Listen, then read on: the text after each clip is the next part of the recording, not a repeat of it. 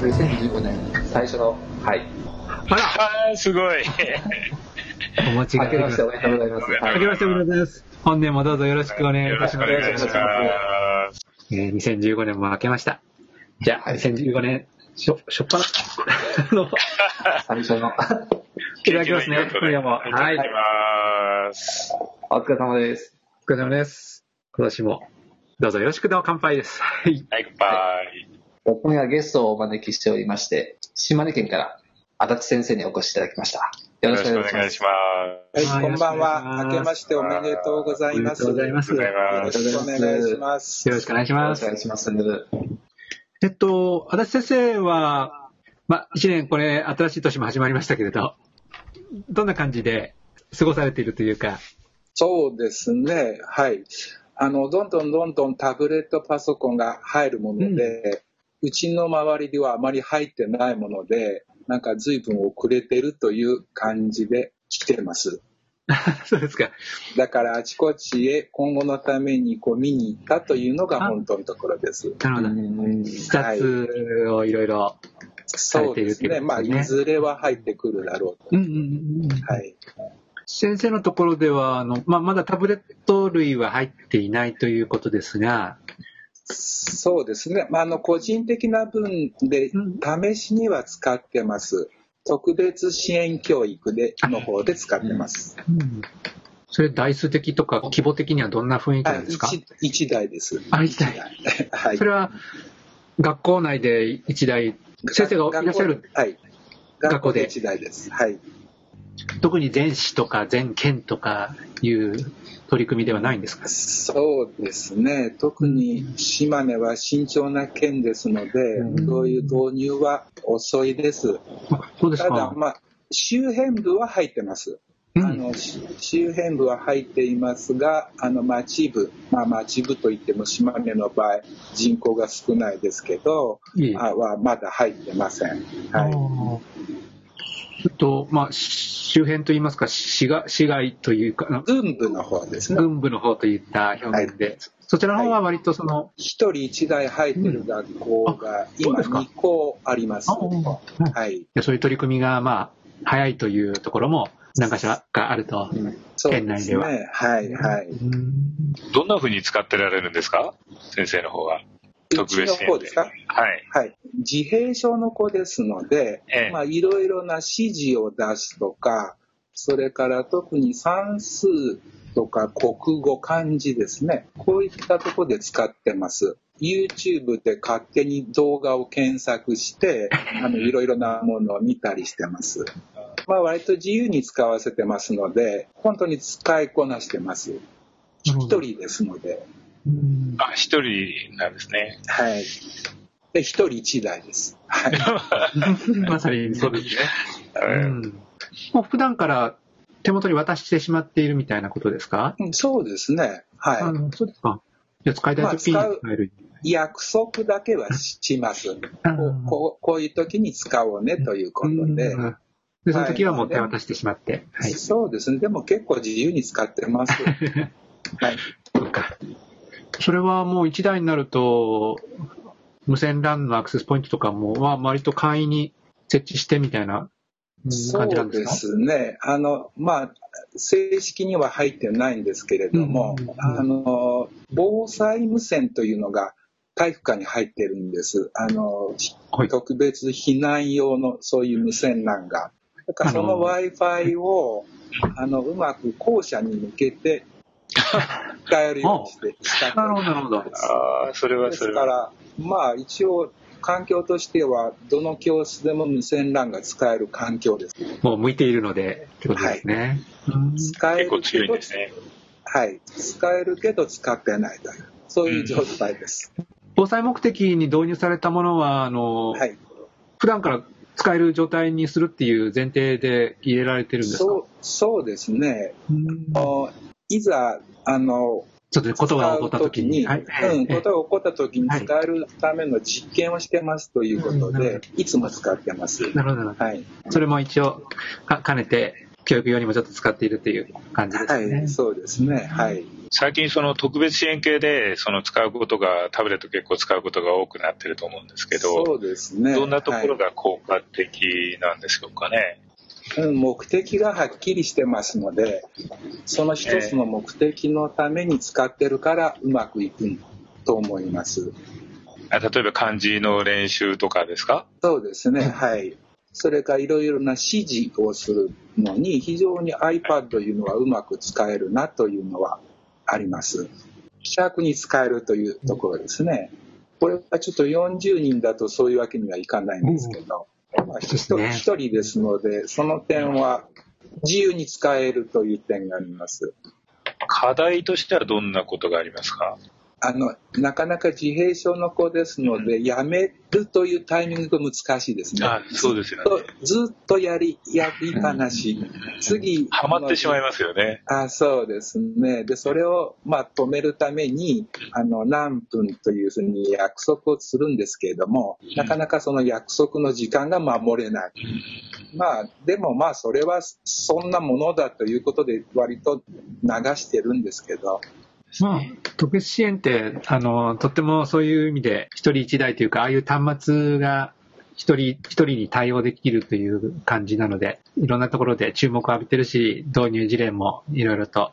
あったりするし、逆に言えば、あのような道具といいますか、ツールといいますか、を当然使えるように、学校で支障なく使えるようにすることが大事だっていうふうにも言われていたりするので、まあ、それはあの特別支援のアシステントテクノロジーでしたっけ？まあ、そういう AT とか言われている分野もとっても歴史とか積み重ねがあるので、まあ、その延長線上でパコンピューターやパソコン、タブレットがあの威力を発揮しているというか、あの積み重ねの上に乗っかっていろんな活用があり得るっていうことなんだろうなっていつも思うんですけど。そう、過去ですね、その特別支援学校の整備を担当してた頃は、うん、あの、スイッチ類一つとってもすごく高かったんですよ。そうですね。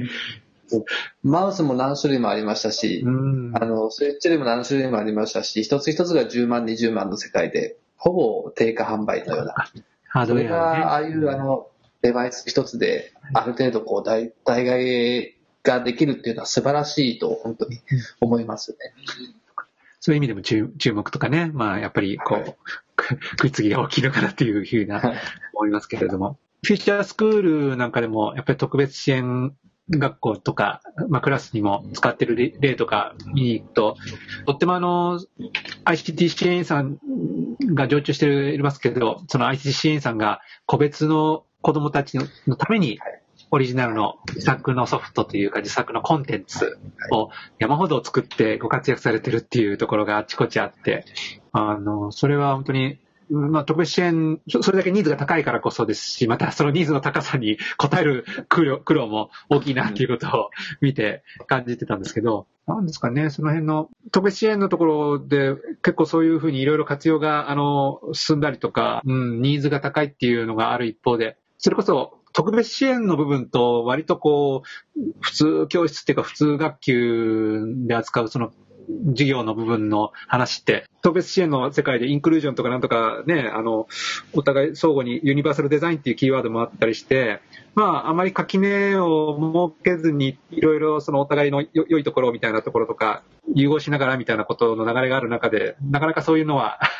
実際のところ、十分できたんだなっていうふうに思いながらいましたけども。まあ、どっちかというと、あの、特別支援系の方が、あの、活用されてる例が多くて、ね。はい。わかりやすいですし。先頭で意義を認められてるんですよ、使う意義が。だから普通教室で使う場合の方が、割と、えー、あんなものをっていうふうな感じで言われることが多いので、やっぱりちょっとなかなか難しいんですよ。僕、特別支援も担当してるんですけど、はい。あの、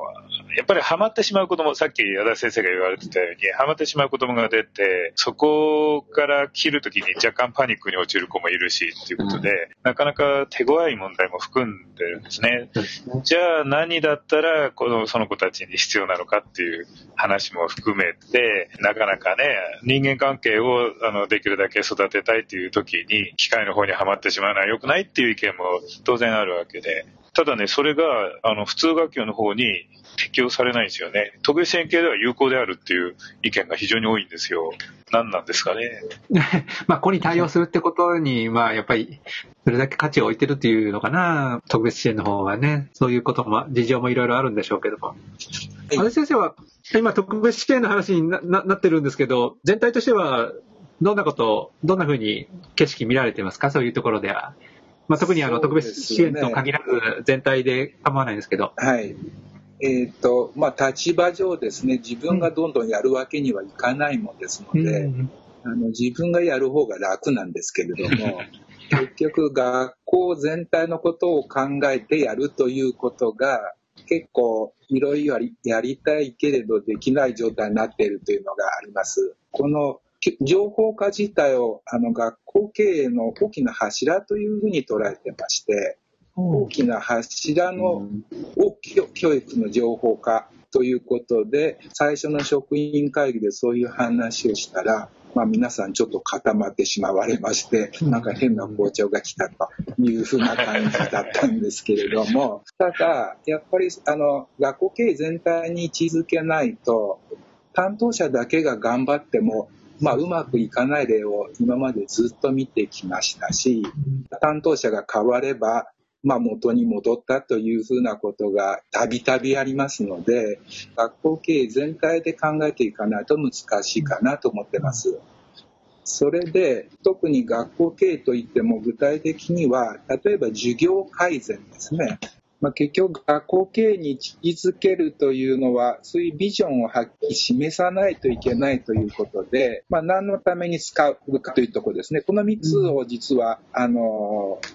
目的にしてます。ちょっと違和感があるかなと思われるかもしれませんが、将来的なタブレットを使うことを想定した目的にしてます。だから学習規律というのがきちっとできてないと、特にタブレット、最終的に一人一台になった時に、結構学習規律というのは、いろいろな学校を見た中でも重要かなというふうに思ってます。先生の指示が通らないとなかなか使えないということがありますので、学習規律の面と、それからこれはあの外向けなんですけど、まあ、基礎学力をつけるということ。そして、まあ、先生方には3番目の授業力の向上というところ。だから何のために ICT を活用するかというところを、その学校経営全体の中に位置づけないとなかなか普及は難しいかなというふうに考えてます。ですから、まあこういう目的を明確にしたことをやっていくというふうなことになります。これはあの、もうちょっと言うと、あの、小学校っていうふうに限定しても、した方がいいんですか？それとも。えっとですね、実はこれ、こういう考え方で中学校でやってたんです。あそうですか。なるほど。前の学校は中学校だったものですので、まあ中学校で結構授業成り立たないことが結構あったもので、で、小学校は割とその授業としては成り立つんですが、ちゃんと前を見てないとか、集中してないとか、まあそういったことがあります。それで、その次のスライドにしてもらえますでしょうか。はい、それで、今こういうステップ、段階的な入れ方を考えてまして、今、うちは2番目が終わって、これから3番目に行く段階です。一番最初に、とにかく授業力ということから言うと、実物投影機にプロジェクター、これを全教室に入れて、そして今、全部のクラスにデジタル教科書を入れた段階。ただ、まあ、あまり使われてないんですけども、まあ、一応今ステップ2が終わって、これからステップ3の段階に行こうという、そういうふうに段階的にいかないといきなりタブレットを入れるというのは、まあ、難しいかなというふうに考えてます。で、それも、いわゆる合意形成を図ってから次の段階へ行くということで、決してトップダウンでこれをやりなさいということじゃなくて、先生方からそういうニーズが出てきたら、ああ、これいいねというのが口コミで広がって、じゃあ次の段階行こうかというふうに行きましたので、ステップ2まで行くのに3年かかりました。で、この後、トータル感だと4年、5年ぐらいかかるかなという感じですね。まあ、以前の学校でもそこまで行ったんですけども、また学校が変われば、また一から、ということで言いますので、普通の公立の学校で入れようと思ったら、まあ、こういう順番、ステップを踏まないと難しいかなというふうに考えてます。今見せていただいているのは、事業改善のステップというスライドで、はい、まあ、ステップ1が実物投影機とプロジェクターを常設。これはあの各普通教室って考えてよろしいですか、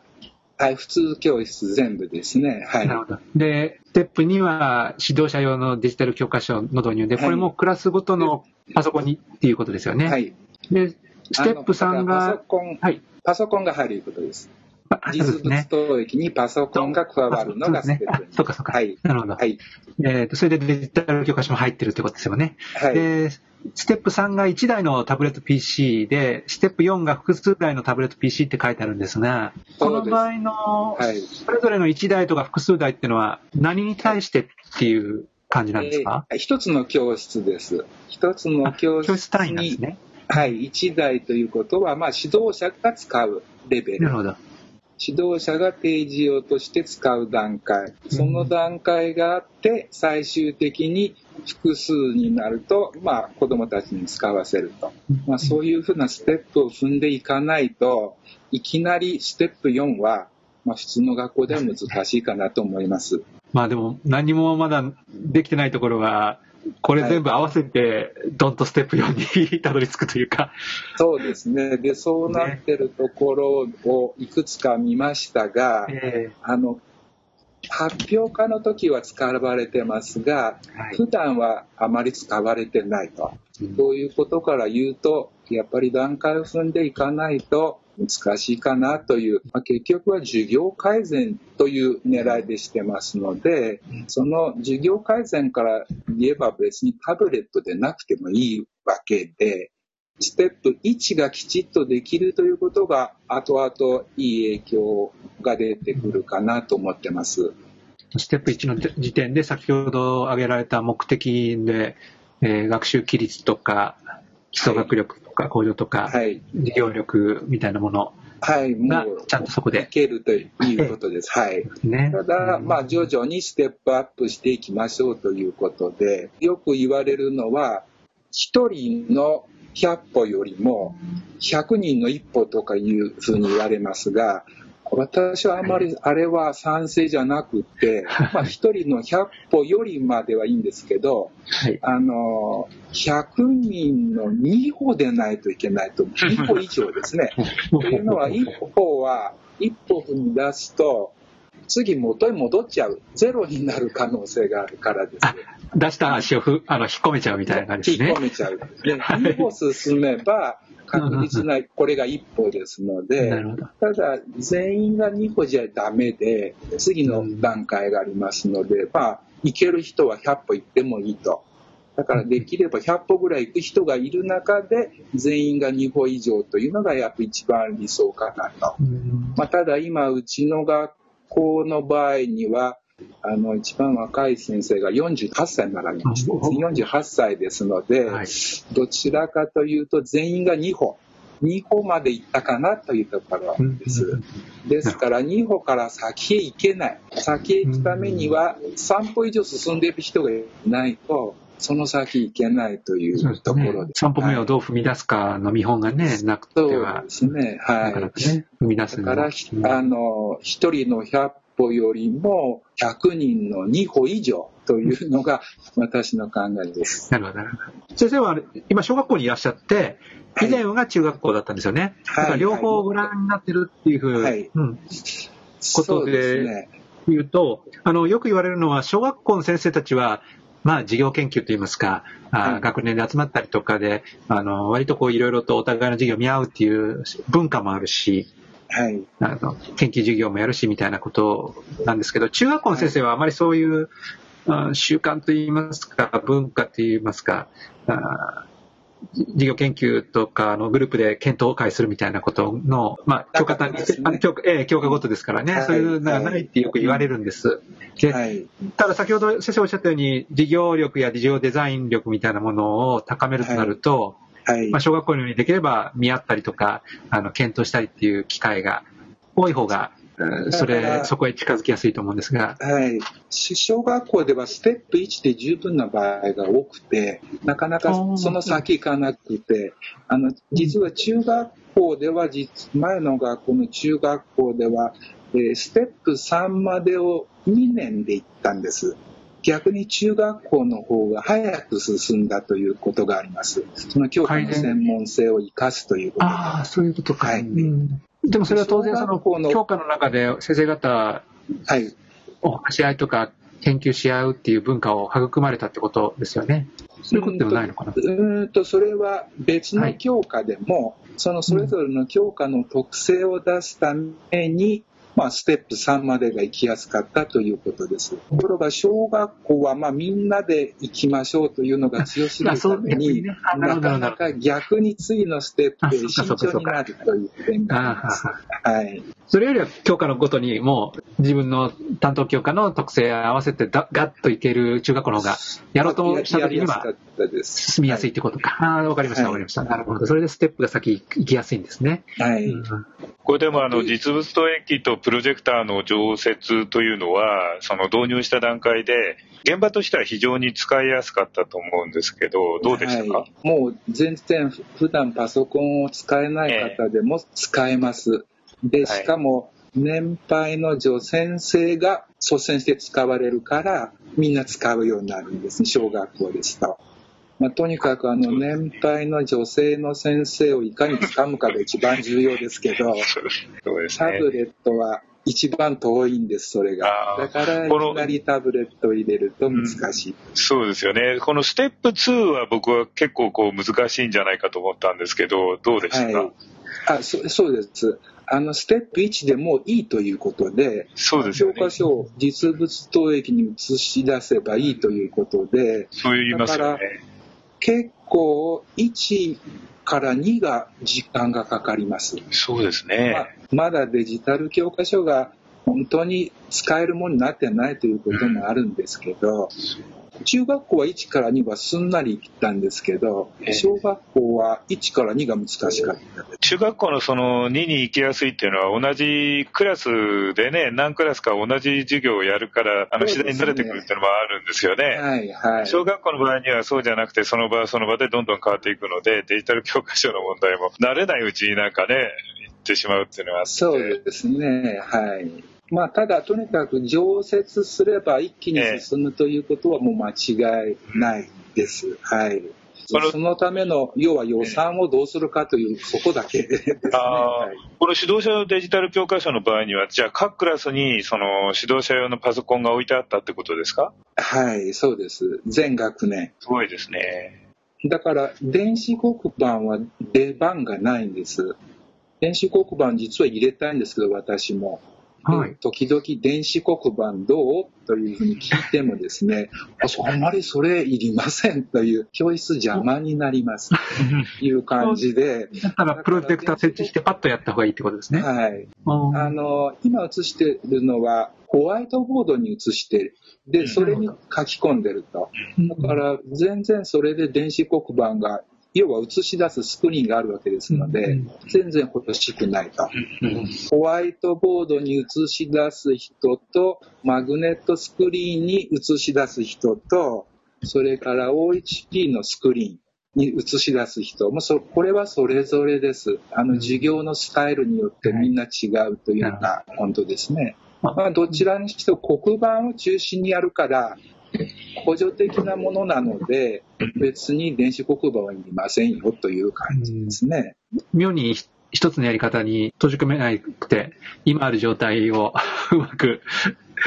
生かしながらっていうか。そうですね。まあ、だから今の先生方の状態でやるから、うん、あの、なかなかこちらがこうしたいというのがあっても、そ の先生方の分に合わせてやってるものですので、どうなるかというのは実はわからなくて、あの、ニーズが出てきた時に次の段階というのをこう考えてますので、ニーズが電子黒板の場合は出てこないから、まあ、飛ばしてもいいのかなという感じですね。あの、電子黒板1台買う値段で結構変えますので。今度使ったりとかね、できますからね。はい、確かにおっしゃる通りですね。お財布的なことで言うと、う後回しにしても。今、これが効果があるということを、あの、教育長さんに来ていただいて見てもらって、これがいいですよという一つの、まあ、モデルを示して、これを全市に導入するという方向に今動いているところです。ですから、まあ、ある程度結果を出さないと、その予算要望の時に難しいということで、今、今特にあの表現力ということで研究してるんですけど、はい、あの実物投影使うと本当に発表を喜んで前出てやりたくて子供たちが、すごくこう生き生きとやるんです。ない時に比べると。だからその、そういう姿をそこを見てもらって、うん、そしてそれを導入のまあきっかけにするという形で、今、教育委員会の方に接触中です。うん、今あの、そういう姿を見ていただくっていうふうにおっしゃいましたけど、あれですか、そういう成果の出し方って、割とその実践報告で、その様子をビデオや写真で撮って、はい、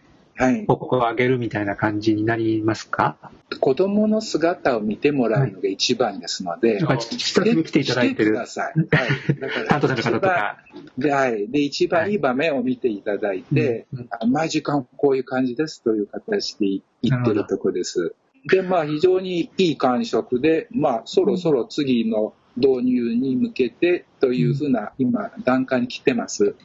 ただいきなりまあタブレットじゃなくて、まず実物投影とプロジェクターを全教室にというところから今言っているところです。どれぐらい使ったかとか、どれぐらい効果があったかという、そういう報告を議会にする必要がありますので、ですから、まあ、結果が出やすいのから入れて、そして次の段階行かないと難しいか。だから流行でタブレットを入れると、これは失敗するかなというのは、今、現状を見てそう思います。ただ、できる人はどんどんやややってもらもらえるような体制にはしてます。ですから、みんながその実物吐息だけで終わるんじゃなくて、タブレット使える人はどんどん3歩、4歩目行ってよという感じですね。はい。それあの、先生おっしゃってるのはもう、えっと、市内、全校、そういう感じあの、これからです、市内全校は。今、うちが一つのモデルとして出して、はい、そういう感じなんですね。うん。勝手にモデル校にし自分でしまして、アピールして。いいですよと。はい、いいですよというところを見てもらうっていうところです。で、今もう一応そういう方向に動くところです。一応今年度予算でそういうのを出してもらってます。私先生、えっと、今先生のお立場は校長先生ってよろしかったですよね。お聞きしたかったのは、まあ、全国、まあ、いろんな取り組みをしている、学校が、まあ、ニュースになったり話題になって、はい、あの取り組みが聞こえてきます。で、はい、その中にはもちろん私立学校もありますから、そういうところは、はい、あそれぞれ独自の理念なりで取り組んでいらっしゃいますし、また一方で、公立学校でもいくつか先進的に取り組んでいるところがあるのも、ニュース話題になります。はい。で、その時に取り上げられるのは、まあ、そこにいらっしゃる校長先生っていう方の存在なんですが、はい。あの、旗から多分見ると、公立学校なのになんであれができるのかとか、はい。えっと、一体はその、教育委員会が何か鍵を握ってるのか、あるいはなんか、はい、やる気がある校長先生がいると、そこはうまくいくというか、なんかそこは、こう、取り組みをいろいろできるのかとか、あの、多分、旗から見ると、なんかすごく公立学校なのにわけがわからないっていうと変ですけども、えっ、ー、と、はい、ちょっとその辺の事情が分かりにくいような気もするんですね。はい、はい。先ほど言いましたように、学校経営の柱にするという意味では、はい、ねはい、あの管理職のリーダーシップはすごく大きいと思います。あの今の状況ですと、まあ、担当者がまあ頑張っても、なかなかそういういろいろ予算取りとか、そういうところの面は難しいですので、管理職がいかに本気になるかということで、ちょうどあの、こういう本が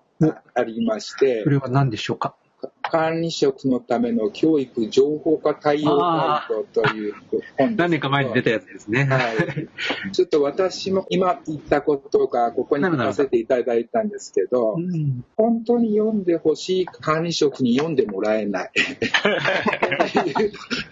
ところがあって、そういう話を、例えば公聴会でしても、ちょっとやっぱり浮いてしまうというのが一番のネックかなと思います。あの、足立先生、これはちょっと一般論って言うと変ですけど、はい、校長先生というお仕事は、はい、その今おっしゃったように人によって温度差があるのは、はい、まあ、な何でもそうだと思うんですが、はい、そもそも校長先生っていうお立場は、もし本当にやる気になったら、何ができる 役職なんですか？どこまでできるんですか？うんとですね、はい。環境を整えることと、うん、それから方向性を示すこと。これができます。これがないと、やっぱりみんなが一致団結しませんので、バラバラになっちゃなっちゃいますので、だからとにかく予算を取ってくることと、それとあと、こういうふうなために、こういう目的でこういうふうに使いましょうという、まあ、一つの学校経営の戦略としての方向性、それが大きいと思います。じゃあ、校長先生がやる気を出し、何かしら、その、さっきおっしゃったように、はい、学校経営の柱として何か、まあ、この場合は ICT だったり、もちろん他の英語とか、あの環境教育とかいろいろあり得ると思いますが、まあ何か柱立てて、じゃあ具体的にこうしていこうっていうふうに描けたら、はい、予算を取ってくるだけの力、力というか、その立場であるということですか？そうですね。ある、今は割と学校独自のそういうお金が取りやすいですので、はい、あの、そういう意味では管理職のやる気次第で随分違ってくると思います。もちろん当然、あの、相手、相手をする教育委員会や財務の関係者の説得は必要だとは思いますけど。はい、はい。まあ、結果を見せると、結果を見せるということ、効果が出ている場面を見せると。まあ、これが一番だと思います。今、適当にあの、教育委員会、相手が教育委員会って言いましたけど、具体的にはどんな人たちを相手にして、そういう結果を見せつつ、その予算これだけ、次年度こういうふうにしていきたいから、あの、お願いしたいっていうふうに、こう、そう、ね、言うんですか？その相手は一体誰なんですか？やっぱり一番のトップです。教育長さんですね。教育長さんと教育委員さん。教育委員。ところ、はい。こういう方にとにかく見ていただくということ。それからあと議員さんですね。議員さんに見ていただくと、そうすると随分変わってきます。うんそれは見ていただくべき、まあ、あ教育に強いと言われるような議員さんに見ていただくみたいな感じですか？そうですね。文文教員さんですね。文教員の方ですね。はい。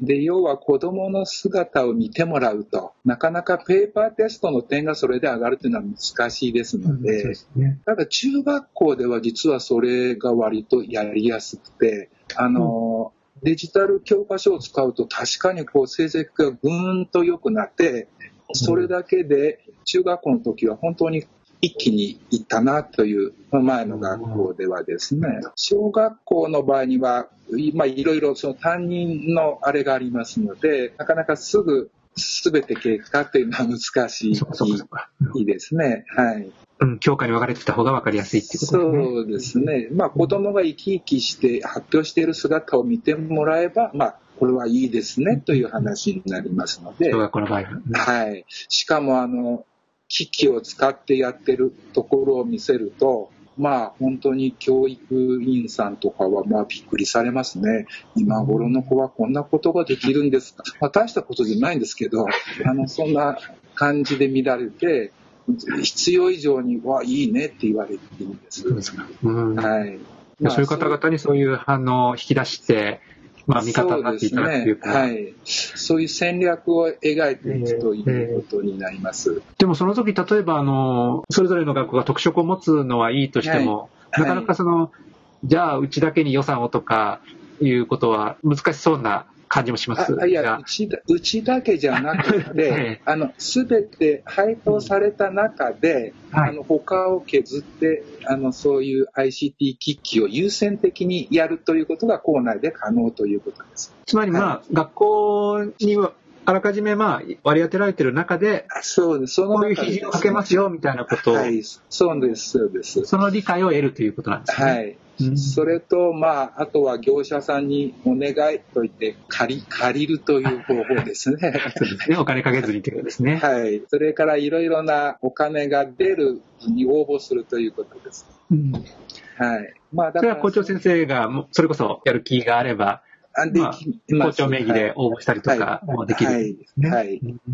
先生のところも実際その、そういうふうに企業の方の協力を得てみたいなことはされているんですか、はい、立場上、まあそういうような立場にあるものですので、はい、業者さんがたくさん来られますので、よろしくということで。まあそれはやっぱ校長権限の範囲内でっていうことですね。はい。そうですね。まあ一応その後で結局1年後に購入するということで借りるわけです。まあそうですね。もちろんそうですね。はいで、はい、そういった借り受けた範囲内で、さっきおっしゃったように、いい成果とか、いい子供の姿が出てきたよってことを、また、はい、あの、お越しいただいて見せるということ。はい。で、1年間借りた後で購入すると、安く買えるわけです。まあ、その辺の特典がね。はい。まあ、そういった、その代わり、はい、あの、業者さんにはちゃんとそういう実践を見てもらって、実践を返すと。フィードバックということですね。はい、それからギブアンドテイクとしてっていうことなんですね。そうですね。はい。まあ、それでますますちゃんと製品もね、反映して、より良くなってくれればありがたい、そうですね。まあ、今の普通、他で行われているのは、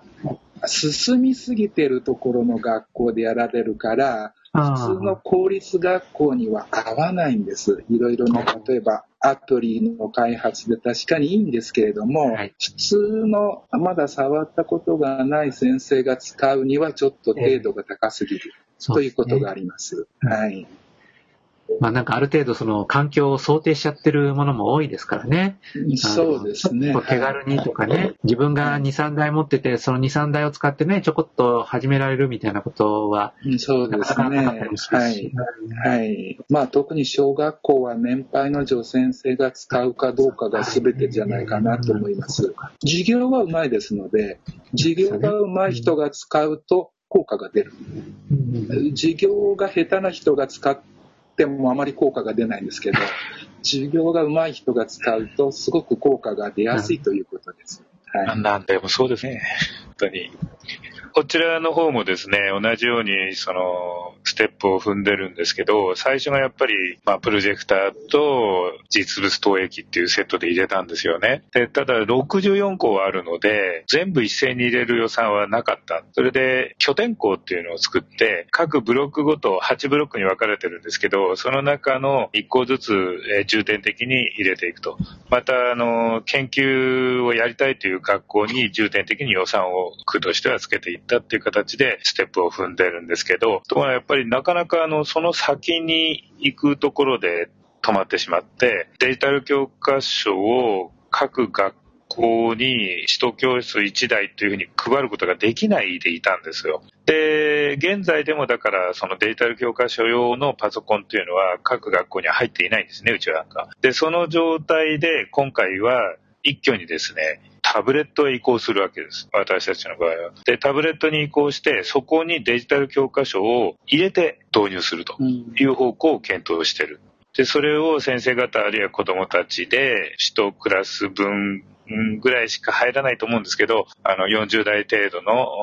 41代になりますかね、そのぐらいの台数のタブレット、しかも Windows タブレットを想定していると思います。で、それによってデジタル教科書を先生方が、まあ、普通のパソコンに比べれば、あの、立ち上がりが早いので、割とこう、即使いたいという時に使えるようにしていこうというふうな予定で動いているようです。でそういう、まあ、それぞれステップあるけど、いつも入り口は確かに実物吐息とプロジェクターっていうか、定時装置っていうか、そこら辺が本当によく使っていただきます。うちは50インチのテレビが全教室、特別教室も含めて全教室に入ってるんですけど、まあやっぱり黒板をまず拡張するというか、ね、黒板で扱えない動画や、まあ写真をパッと出せるみたいなことからステップがね、始まるのはまず当然かもしれませんね。あの、こういう議論いろいろしていくと、あといろんな議論がもちろん並行して走っていて、ね、いろんなとこ行くと、いろんなあの話があのあるんですけど、まあ割とここのスナックネルドの話は、割とまあや、っぱり公立の学校教育、普通の学校の授業のスタイルっていうのに沿いながらの話が多くて、まあ多分あの、この議論を聞いてる、また別の方々は、非常に授業に閉じてるというか、どうしても教師があの中心になっていて、コンピューター使わせるっていう形になってるというか、本当に学習者本位の形になってないっていうことを嘆いてらっしゃる方も多分多いとは思うんですよ。はいはい、もちろんそれはあの学校集、ね、学校段階によって、小学校、中学校、高校、まあそれぞれ違うので、全部一緒くたにできないっていう難しさがあるんですけど、確かにちょっともうゴールをどういうふうに描くかとか、一人一台タブレットやってる一方で、足立先生のいらっしゃるところのように、地道にまだ今、ステップ1から順番にちゃんとやって、ステップ3いけるかどうかってところでいらっしゃる方々もいるし、ステップ1からやり始めようとしてるところもあるでしょうし、まあ、全国本当にバラバラだなっていうことも、なんか感じたりしていますけども、どうしたらいいのかなと。それで、それでいいのかもしれない。あの、僕も前はあの、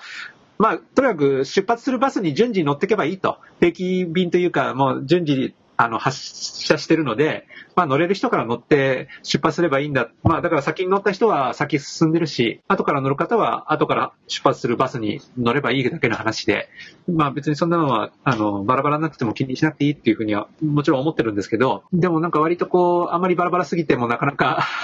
全体的には、あの、こういう動きを盛り上げるの時にやりにくいなっていうところもあったりして、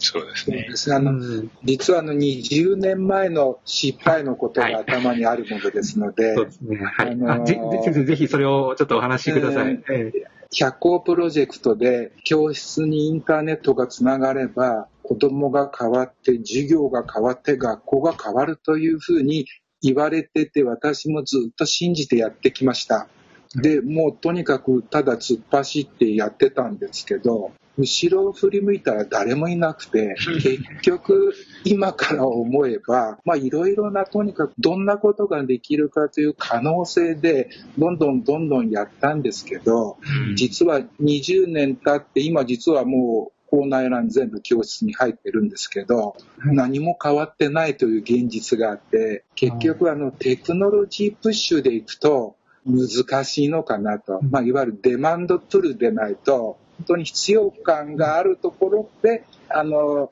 そういうのをメディアを入れていかないと難しいかなというのを強く感じてます。だからすごくいろいろな、例えば実践をして、実践事例集も出て、それをやればいいんですけど、誰もそれやらないから、結局は前を走っていた人だけの自己満足で終わってたというのがありますので、まあその、実はタブレットがちょうどそのインターネットが教室に来ることにダブってるんです。もうインターネットが入れば変わるというのが、タブレットが入れば変わるというのが、おそらく何年かした後、今のままでいくと何も変わらなかったと。